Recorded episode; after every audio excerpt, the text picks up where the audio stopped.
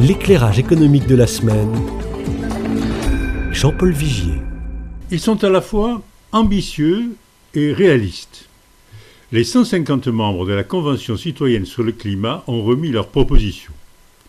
Il ne s'agit pas d'un bouleversement ou d'un grand soir, mais de mesures pratiques qui, mises bout à bout, changeraient progressivement nos habitudes et nos comportements.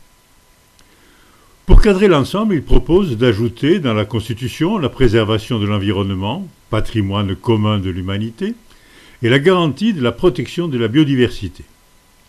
Il présente ensuite un tableau de mesures précises et concrètes limitation de l'usage des voitures automobiles, abaissement de la vitesse, développement de l'usage du vélo, réduction des déplacements aériens et développement de l'usage du train. Ce qui est plus nouveau, ce serait l'obligation de rénovation de l'habitat pour en renforcer l'isolation thermique.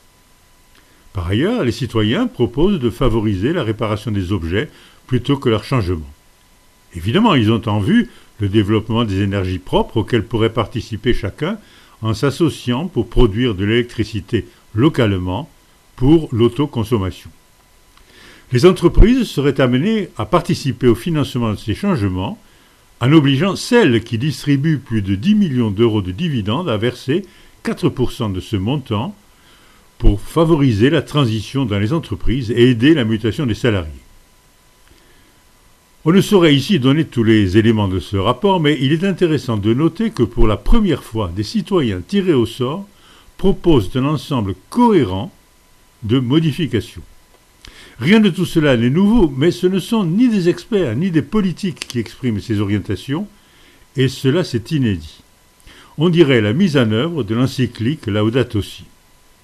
Bien sûr, ici et là, on crie à la dictature écologique, on prédit une décroissance générale, une ruine de l'économie. De notre côté, on regrette que ces mesures ne soient pas plus radicales et révolutionnaires.